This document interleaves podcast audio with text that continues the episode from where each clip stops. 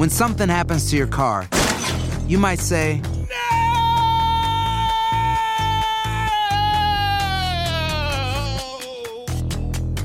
My car. but what you really need to say is something that can actually help. Like a good neighbor, State Farm is there. And just like that, State Farm is there to help you file your claim right on the State Farm mobile app. So just remember, like a good neighbor, State Farm is there. State Farm, Bloomington, Illinois. No hay nada como un teléfono nuevo. Y si quieres uno ahora, aprovecha la oferta de Boost para estar conectado con los tuyos. Cámbiate a Boost Mobile y llévate un Samsung Galaxy A15 5G gratis. Boost tiene las redes 5G más grandes del país, con máxima señal, para que sigas tus sueños sin miedo al éxito. No esperes, visita ya tu tienda Boost Mobile local y llévate tu Galaxy A15 5G gratis. Solo en un Boost Mobile cerca de ti. Oferta por tiempo limitado, solo clientes nuevos. Requiere suscripción al servicio, un dispositivo por línea, impuestos adicionales. Aplican otras restricciones. Visita una tienda para detalles. Aloha mamá, ¿dónde andas? Seguro de compras. Tengo mucho que contarte. Hawái es increíble. He estado de un lado a otro con mi unidad. Todos son súper talentosos. Ya reparamos otro helicóptero Blackhawk y oficialmente formamos nuestro equipo de fútbol. Para la próxima te cuento cómo voy con el surf y me cuentas qué te pareció el podcast que te compartí, ¿ok? Te quiero mucho. Be All You Can Be, visitando goarmy.com diagonal español. Si no sabes que el Spicy McCrispy tiene Spicy Pepper Sauce en el pan de arriba y en el pan de abajo, ¿qué sabes tú de la vida? Para, pa, pa, pa. Hola, soy León Krause y te invito a escuchar cada mañana Univisión Reporta, un podcast con conversaciones a profundidad sobre los temas que más resuenan en Estados Unidos y el mundo. Oye todos los días la voz de especialistas reconocidos y de aquellos que están marcando el curso de la historia actual. Escucha Univisión Reporta en Euforia App o en donde sea que escuches podcasts. Advertencia. Este programa contiene casos de crimen, apariciones, misterio, conspiración y violencia. El contenido de estas piezas puede ser sensible para algunos miembros del público. Aconsejamos discreción.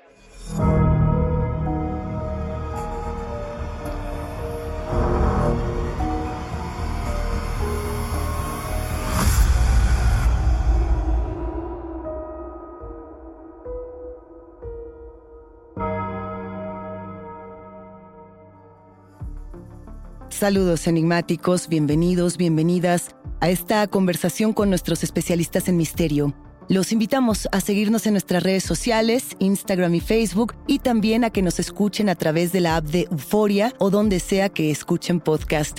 Hoy vamos a hablar acerca de zombies y nos acompaña uno de los escritores mexicanos más reconocidos para hablar de todos estos temas, para narrarlos, para diseccionarlos y para examinarlos. Él es nada más y nada menos que Alberto Chimal. Pero ¿cómo hablar del zombie? ¿Y cómo entender esta figura? Cada sociedad, enigmáticos, necesita de una criatura o de un monstruo o de un ser que nos ayude a sublimar nuestros miedos, nuestras inquietudes, que nos ayude a encontrarnos con nosotros mismos o encontrarnos con eso que no nos gusta de nosotros mismos. La literatura, el arte y quizá la cultura como tal ha sido esta constante búsqueda de la identidad. ¿Qué pasa cuando esa identidad se desvanece, cuando llegamos a los límites de la despersonalización? Eso quizá es el zombie pero se lo preguntamos a nuestro autor Alberto Chimal, que hoy se encuentra en esta mesa. ¿Cómo estás, querido Alberto? Hola, querida Luisa, muy bien, gracias, muy contento de estar acá. Alberto, ¿qué es un zombie? ¿Cómo entender la propia anatomía de una criatura como esta?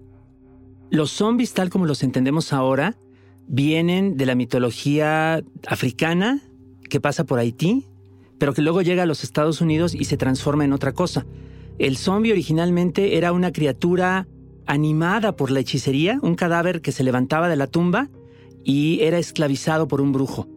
Cuando este concepto pasa a los Estados Unidos en los años 60, es transformado en otra cosa. Los seres que regresan de la tumba, los muertos vivientes, ya no son traídos mediante la magia, sino por algún efecto de un error científico, de una infección, de algún otro tipo de, de, causa más cercana a lo racional, pero igual se convierten en seres sin mente, sin control, que funcionan como una especie de horda que ataca y destruye todo a su paso. Son como en esta nueva versión una especie de plaga. Una plaga que toma la forma de los cuerpos humanos, de aquellos que eran nuestros seres queridos, de las personas que veíamos en la calle y los convierte en bestias incontrolables. En la historia real de los zombies, o esta historia que no pertenecía a la ficción, aunque a veces pareciera que es más enloquecedora que la misma Alberto, había un artículo, te lo voy a leer, te lo voy a citar, es el artículo del Código Penal Civil de Haití que establece lo siguiente, es el artículo 246 y dice, el envenenamiento es cualquier intento contra la vida de una persona por el efecto de sustancias que pueden matar más o menos rápidamente. Sin embargo, estas sustancias se han usado o administrado y como sea posible para generar zombies. A ver, eh, un poco lo que estamos citando aquí en este artículo es la prohibición que tiene el Código Penal de Haití para generar zombies en su país. Es decir, aquí se lo toman muy en serio y tienen historias muy reales con respecto a esta figura. Sí, porque este es un fenómeno rarísimo. Personas que a lo mejor no habían sido asesinadas, sino que les daban como una especie de anestésico, nada más para que pareciera que estaban muertas, podían ser secuestradas, llevadas a un campo de labranza y a la hora de despertarse les decía, ¿sabes qué? Te maté, ahora eres mi zombie. Y la persona se lo creía, porque esa era parte de la realidad o de lo que se entendía por real para muchas personas en Haití. Y entonces era una manera en la cual se podía esclavizar a cierta cantidad de personas que no se iban de la plantación porque ya habían aprendido a creer que no tenían la voluntad para irse.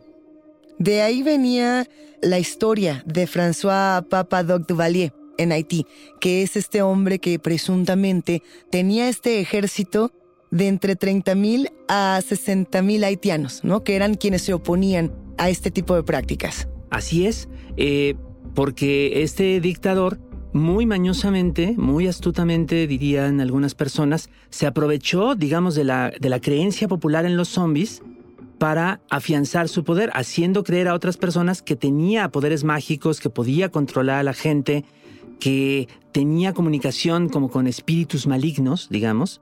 Todo era visto desde, desde nuestro tiempo, pues un plan muy cínico, muy eh, deshonesto para mantener el poder, pero quienes estaban viviendo en esa cultura en aquel tiempo, en muchos casos podían sospechar razonablemente desde su punto de vista que este hombre realmente podía convertir a otros en zombies.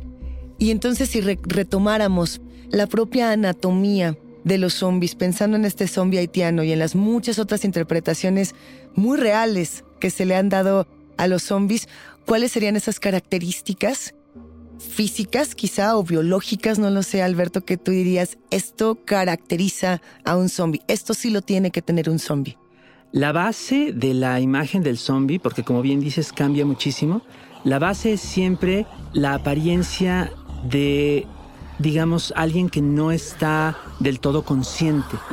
Un ser, un cuerpo humano que puede estar de pie, puede estar tendido, puede estar en cualquier posición, pero cuando nos acercamos vemos que su rostro tiene una expresión extraña, como si estuviera medio dormido, como si estuviera drogado, eh, distraído, no del todo presente. Esa es como la expresión clásica que tenían eh, los muertos vivientes en Haití.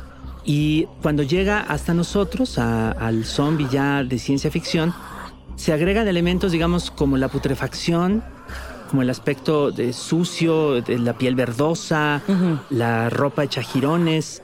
Pero lo esencial es siempre eso, como, como la apariencia de comportamiento humano, de forma humana, que después empieza a revelar algo más siniestro, algo distinto cuando nos acercamos. Tenemos al zombie lento, y últimamente hemos visto zombies que ya tienen una velocidad y una motricidad muy diferente. ¿Por qué?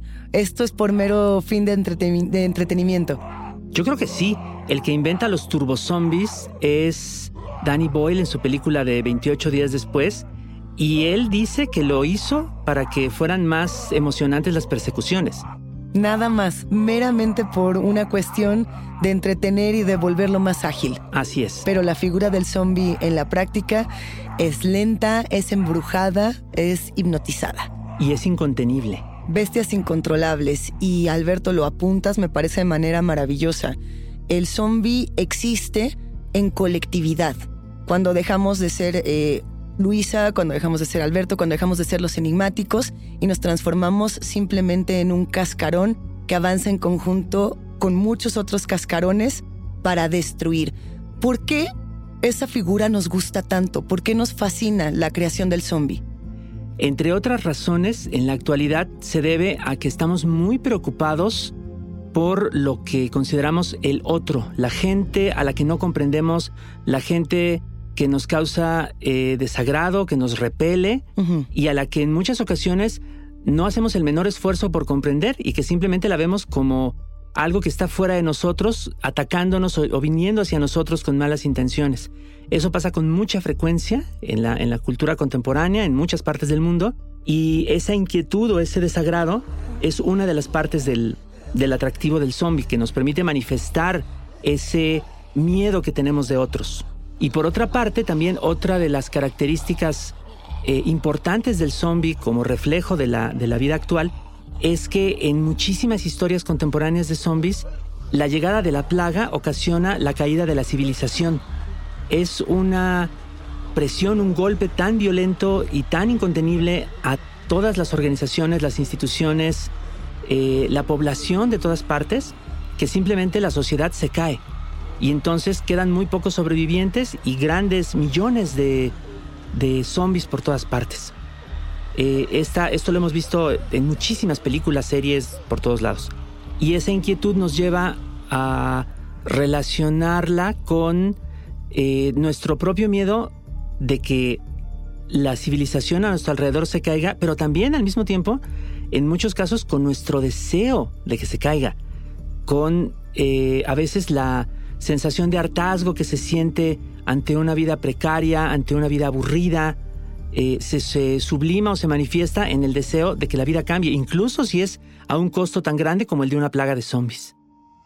Empieza el día con una gran conversación sobre lo que pasa en el mundo y en Estados Unidos. Escucha Univisión Reporta, Reporta, el podcast diario de Univisión Noticias y Euforia, donde hablamos de la política interna estadounidense y de nuestros países de origen, de migración, cultura, economía, todo. Súmate a estas conversaciones auténticamente extraordinarias, auténticamente interesantes y profundas. Soy León Krause y te invito a que escuches Univisión Reporta en Euforia App o en donde sea que escuches podcasts.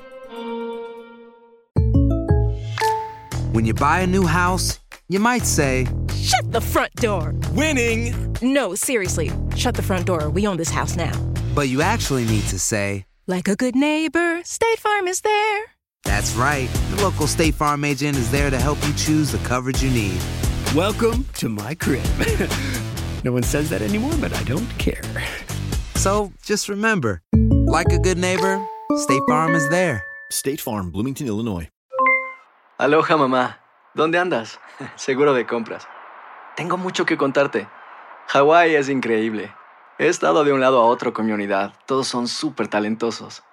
Ya reparamos otro helicóptero Blackhawk y oficialmente formamos nuestro equipo de fútbol. Para la próxima te cuento cómo voy con el surf y me cuentas qué te pareció el podcast que te compartí, ¿ok? Te quiero mucho. Be All You Can Be, visitando goarmy.com diagonal español. Boost Mobile tiene una gran oferta para que aproveches tu reembolso de impuestos al máximo y te mantengas conectado. Al cambiarte a Boost, recibe un 50% de descuento en tu primer mes de datos ilimitados. O, con un plan ilimitado de 40 dólares, llévate un Samsung Galaxy A15 5G por $39.99. Obtén los mejores teléfonos en las redes 5G más grandes del país. Con Boost Mobile, cambiarse es fácil. Solo visita boostmobile.com. Boost Mobile, sin miedo al éxito. Para clientes nuevos y solamente en línea, requiere AroPay. 50% de descuento en el primer mes requiere un plan de 25 dólares al mes. Aplican otras restricciones. Visita Boost para detalles. No respires. Regresamos a Enigma sin resolver. Ese deseo ha tenido distintas interpretaciones. Podemos pensar en este zombie de Romero, ¿no? De George Romero. Podemos pensar en Lázaro como otro tipo de zombie que, pues de una u otra manera, regresará, despertará de entre los muertos para, justicias aparte, una misión en particular tenemos otros ejemplos. De hecho, tenemos muchos ejemplos dentro de la cultura. ¿Cuáles son tus favoritos? ¿Cómo podríamos explorar todas estas criaturas? Hay que explorarlas a partir de la misma palabra zombie, que se vuelve popular en el siglo XX, digamos a nivel mundial, y que nos hace reinterpretar mucho de la tradición que viene del pasado, Por ejemplo, antes del siglo XX nadie habría dicho que Lázaro era un zombie. De igual forma, en el mundo real, en el mundo de la naturaleza, hay comportamientos de, diferentes criaturas que se parecen a los del zombie. Por ejemplo, hay eh, ciertos hongos que eh, ocasionan en, determinados insectos una especie de, enfermedad por la cual se apoderan de su cerebro, destruyen, digamos, el, cerebro del insecto a la hora de infectarlo y hacen que el insecto se desplace hacia los lugares donde es más fácil que el hongo se reproduzca. O sea, el hongo se apodera del cuerpo, de un cuerpo, y lo, y lo controla. O sea, en cierto modo es, es un zombie, es un insecto zombie. No habríamos pensado en llamarlo zombie de no existir el concepto, pero ahora podemos ver que hay, este, digamos, como toda una serie de ideas y de fenómenos en el mundo que pueden explicarse a partir de esta idea. También recientemente eh, científicos estaban colocando chips en cucarachas con la idea de controlar el cuerpo de las cucarachas y hacerlas realizar ciertas tareas, digamos como en un plan utilitario. Pero eso también es crear zombies. A ver, pero entonces hablaríamos de distintas creaciones, porque en un inicio, y tú nos lo decías, estaba la parte de la brujería, el tema del ritual y de lo religioso con el zombie. Después teníamos también este zombie, además de la parte religiosa que tenía que ver con la ciencia ficción, y ahora también estamos hablando de este uso de los experimentos. ¿Cuántos zombies en ese sentido podemos encontrar? Muchísimos. De hecho, todavía más si usamos al zombie como metáfora. Aquella película de Shaun of the Dead, El desesperar de los muertos lo pusieron aquí, salen zombies como muy clásicos, pero en la primera escena uno ve a gente que es totalmente normal, eh, saliendo de su casa a trabajar, estando en la oficina, en el supermercado, y todos se comportan como zombies. Todos están como adormilados, como haciendo sus tareas de manera eh, automática y reflexiva. Hay películas ya y hay inclusive eh, relatos, novelas que dicen que el zombie puede rehabilitarse. Sobre todo cuando nos vamos al lado más pop de estas historias y pensamos en el zombie enamorado, por ejemplo, ¿no? Y en la figura del amor como algo que puede restituir la mente. Que siento que eso ya se está ligando mucho más a la literatura fantástica o a la, la creación juvenil, porque el zombie pasó de ser también un miedo muy, pues tal cual, ¿no? De, esta parte, como lo decíamos, religiosa, a algo que a niñas y a niños les encanta, se volvió absolutamente pop. Sí, y además hay un fenómeno bien interesante ahora, sobre todo con gente muy joven, que hacen eh, las que llaman fanfictions, historias de su propia invención, pero acerca de personajes ya existentes. Y dentro de eso hay un género que se llama low stakes, poco riesgo, poco, poca tensión, donde los personajes en lugar de ponerlos a pelear o a salvar al mundo, los ponen a tomarse un cafecito eh, o un té en, alguna parte o a platicar de la vida. Y en ese género, por ejemplo, el zombie como que se domestica, se vuelve más tierno, se pone a platicar de sus cosas. Y es, es una cosa muy, muy curiosa, pero muy, a su modo muy encantadora. Porque no es lo mismo pensar en estos zombies de 28 días después, por ejemplo, o en los zombies que tenemos en las ficciones actuales, que en un zombie que se pueda sentar con tu mamá y ayudarle a doblar la ropa, o en un zombie que pueda decirnos, yo te ayudo con tu tarea. Esa no es la misión del zombie. Definitivamente no es la misión creativa del zombie, pero también podemos disfrutarlo en esos espacios de la cultura pop. ¿Qué pasa con el cuerpo? Cuando nos quedamos en esta imagen de que la mente se va, y el cascarón se queda, se queda infecto, se queda plagado. El cuerpo como tal se vuelve una plaga, ¿no? O se vuelve el representante mismo de esta plaga. ¿Qué se hace con el cuerpo? ¿Cómo se ha abordado el cuerpo desde la creación? El cuerpo representa de muchas maneras como el centro de la existencia humana. Y cuando este centro es subvertido, ¿no? Es violentado, es, es destruido, convertido en otra cosa, pues es como el máximo horror en cierto sentido. Cuando una persona en una típica historia de zombies observa a su pariente, su hijo, su esposa, convertido en zombie, en una bestia, y le dice, no, escúchame, y de todas maneras el zombie la ataca y se la come, puede parecer ridículo a fuerza de repetición, pero lo cierto es que representa un miedo real, ¿no? El miedo de perder a otra persona, de tener solamente como esta especie de caricatura, de, de versión eh, mal hecha, en descomposición de alguien a quien quisimos. Y es algo que podemos también imaginar de nuestro propio cuerpo. Por eso es también tan, tan perturbadora la noción del zombie, sobre todo cuando se le ve individualmente, porque finalmente todos nos vamos a morir. Y el zombie es un recordatorio de eso y un recordatorio de la fragilidad del cuerpo. Finalmente, todos nos vamos a morir. Pero en lo que eso sucede, en lo que llegamos ahí, queremos desesperadamente aferrarnos a este mundo, aferrarnos a la existencia, aferrarnos a lo que tenemos. ¿Soy leyenda entraría en esta tradición o está, o está más apegada a la figura del vampiro? Soy leyenda es un fenómeno bien interesante porque la novela original de Richard Madison, que es una maravilla. Es una joya absoluta. Sí, cómo no. En la novela son vampiros, pero todas las versiones posteriores, de alguna manera u otra, lo cambian a que sean zombies. Entonces sí hay como un puente ahí entre el zombie y el vampiro, que creo que con el tiempo va tendiendo más hacia el zombie por pura cantidad de historias que se hacen. La Noche de los Muertos Vivientes está basada muy libremente en Soy Leyenda, por ejemplo. Así es. Y la versión más reciente de la, de la novela, que es la película con Will Smith, eh, ya no dice nada de vampiros, ya son directamente zombies y el personaje está efectivamente encerrado en, una casa que es como su búnker con un montón de cerrojos y con toda clase de recursos para mantener la cordura y defenderse de los ataques. Yo creo que el paso del vampiro al zombie viene por el lado de que el vampiro es consciente y tiene un propósito a la hora de mantener su contagio y de convertir a otras personas en vampiros, mientras que el zombie no, el zombie simplemente existe. Y, que además el, el, vampiro te está hablando de la seducción y del erotismo de la muerte y de la no vida. Así es. Mientras que el zombie te está hablando de la nada, del vacío absoluto de la identidad. Soy leyenda, por eso es un ejemplo tan interesante de cómo abordar la figura del zombie. O las series, inclusive más pop, como puede ser Walking Dead, pero que ahí, desde mi punto de vista, lo que hace es la normalización del ambiente apocalíptico del zombie. Eh, voy a habitar este mundo y voy a seguir teniendo mis mismos problemas, a pesar de que haya cientos de seres descarnados a mi alrededor. Voy a ver quién me fue infiel, con quién me voy a ir, quiénes son mis aliados y quiénes son mis enemigos en estos terrenos.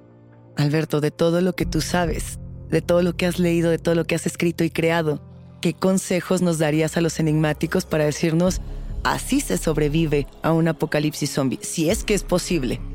Yo creo que se necesita una comunidad, que no se puede sobrevivir a solas. Los seres humanos no estamos hechos para eso. Se necesita eh, otras personas que nos puedan ayudar con sus conocimientos, con sus habilidades y a las cuales nosotros podamos ayudar también. A veces será para un esfuerzo físico, a veces no. Si es que de veras nos ocurre una cosa parecida, yo espero, yo espero no verlo realmente. Y también otra cosa muy importante, no hay que desestimar el conocimiento que ya tenemos acumulado como especie. No hay que desestimar el valor de la experiencia, el valor del saber, porque algo que, muchas veces sucede en las historias es que simplemente porque alguien no previó un detalle crucial, ahí se, se, muere todo el mundo. Alguien no cambió el empaque de una llave de agua. Exacto. Alguien no supo cómo reprogramar la computadora para que se abriera la puerta, por decir algo. Eso creo que, creo que sí es un acierto de ese tipo de historias y sí es bien importante. La comunidad, el conocimiento y la solidaridad son las tres cosas que nos podrían ayudar a sobrevivir. Estos son los pilares por los que tú decidiste empezar a hablar de estos temas, por los que tú empezaste a escribir eh, sobre zombies y sobre estas criaturas. Pues en cierta manera sí. Tengo un cuento que es eh, paródico, donde un grupo de estudiantes de literatura resucitan a Roberto Bolaño para entrevistarlo. El de los salvajes. El de los salvajes, ajá. Y entonces, pues por supuesto que es un zombie, por supuesto que ocasiona la destrucción de la humanidad. Y tengo una novela que tiene eh, otro enfoque que se llama La Noche en la Zona M, donde aparecen unos personajes que no se llaman zombies dentro de la novela, que se llaman troceados, pero que son en cierta medida una especie de versión mecánica posthumana del zombie, seres hechos a partir de partes humanas para que sirvan como drones en una especie de guerra. Y entonces, de alguna manera, es un concepto que por supuesto desciende del zombie. ¿Este concepto estaría relacionado con Mary Shelley, con el moderno Prometeo? Claro, porque otra de las vertientes de la cultura que dan origen a nuestro concepto del zombie es justamente la noción de la posthumanidad que viene de la novela de Frankenstein de Mary Shelley, de cómo el ser humano puede apoderarse o por lo menos intentar apoderarse del atributo de la creación de la vida, que para muchos será un atributo divino. Para el mismo Frankenstein, el científico en, la novela de Shelley lo es, y él está cometiendo una especie de pecado a la hora de crear a su criatura. Pero lo cierto es que esa novela deja la semilla en, el pensamiento del mundo de cómo podríamos quizá empezar a crear vida, empezar a modificar la vida existente en el mundo. Tienes una nueva novela, Alberto, y tus lectores están muy entusiasmados, ya ha comenzado a ser leída, ya ha comenzado a ser muy buscada, además venturosamente se encuentra eh, impresa y digital para que todos puedan acceder a ella. ¿Cómo se llama? ¿Dónde está? Cuéntanoslo todo. Ay, esta novela se llama La visitante. Ay, es una novela que retrocede al pasado. Habla de, los años 70 en México y en ellos crea una historia de sustos, de terror, como en el mundo, en el mundo del teatro, curiosamente. Una especie de ritual de los que se hacían a veces como en el teatro, como de tratar de, de invocar a ciertas eh, fuerzas o ciertos impulsos dentro de la mente de los propios actores, que era algo que estaba muy de moda en aquella época, resulta que abre la puerta hacia otro lugar. Nos vamos a despedir, pero queremos saber cuál es tu zombie favorito. Tengo dos zombies favoritos, uno muy serio y otro muy cómico. El zombie serio es uno que llaman el conversador, que aparece en una película canadiense llamada Pontypool. En esa película resulta que la enfermedad que convierte a la persona en zombie, que le destruye la mente, es el, está en el lenguaje mismo. Ciertas palabras están infectadas y cuando la gente las empieza a decir, ya no puede parar y entonces se convierte en zombie. Y hay una escena donde eh, llegan un montón de personas, hable y hable y hable cosas, palabras al azar, y ya están destruidas sus mentes, convertidos en zombie, y es muy, muy inquietante. Ese es el zombie serio. El serio. Y el zombie cómico es de aquella serie para niños de 31 minutos, donde en algún momento hay una invasión zombie y sale un chico zombie que se llama Bombi. Claro. Que es muy gracioso, tiene los dientes todos salidos y Bombi además... es el asistente de grabación del estudio de 31 minutos. Así es. Y pero en ese episodio tiene su propia canción de éxito, que suena más... Es una gran canción. Estaba a punto de cantarla contigo, Alberto. Exactamente. Es fabuloso poder pensar en estos zombies que nos regresan de pronto a un puente para que todas las generaciones se acerquen al horror. Por eso uno de mis zombies favoritos es el zombie enamorado, por ejemplo, el que Ah. mencionamos hace un momento. Porque a mí me tocó mucho ver cómo mi hija, que es eh, muy joven todavía, se acercó por primera vez al horror a partir de esa criatura. De, de pensar en algo que a ella le entusiasmaba, como la amistad, como estos valores, y mezclarlos con el horror. Y ahora ya me está preguntando por la criatura del otro mundo de John Carpenter. Y Wow. entonces, si podemos generar esos puentes, estamos haciendo que el horror pueda crecer. Claro y, que sí. y yo me quedo pensando en ese también, eh, este zombie de Romero, de George. Romero, el primero que hablaba, recuerda, si no me equivoco, es en El Regreso, Sí. The Return of the, of the Living Dead. Ahí empieza a, a generar otro tipo de zombies o, o a, o a formularse otro planteamiento. Y era el primer zombie que elaboraba estas frases, ¿no? Y, Sí. que, y que era muy crítico, además, y, y bastante grotesco y, y sangriento. Y eso también me, me llama mucho la atención. Estos zombies que tienen muchos fluidos y que tienen mucho de eso humano que nos asusta. Sí, la gran aportación de Romero es justamente que a partir de esta modificación que hace del vampiro de Madison, crea algo completamente diferente. Porque en realidad los zombies de ahora no son los zombies haitianos. Son criaturas que comparten el nombre, pero que se van por otros caminos totalmente diferentes. Y esa escena que mencionas es una gloria por eso. Con estos no vivos y con estas criaturas que vuelven desde la muerte para conversar con nosotros, Alberto, nos despedimos, pero tienes que regresar definitivamente a este podcast. Muchas gracias, Luisa. Un claro que sí. como siempre.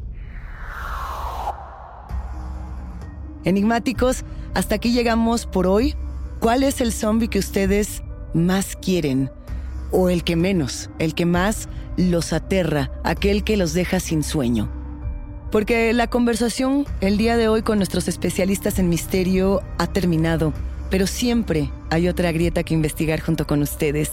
No se olviden de seguirnos en nuestras redes sociales. Nos encuentran a través de Instagram y Facebook. Soy Luisa Iglesias y ha sido un macabro placer compartir con ustedes, enigmáticos. Recuerden que pueden escucharnos en la app de Euforia o en donde sea que escuchen podcast. Denle follow o suscríbanse al show en donde sea que nos escuchen y así no se pierden ni un minuto de enigmas sin resolver.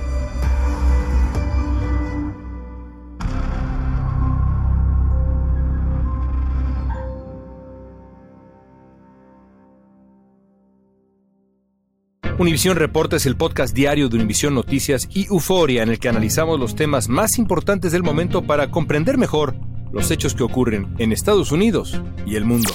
Reporta. Me llamo León Krause. Quiero que escuches en el podcast Univisión Reporta.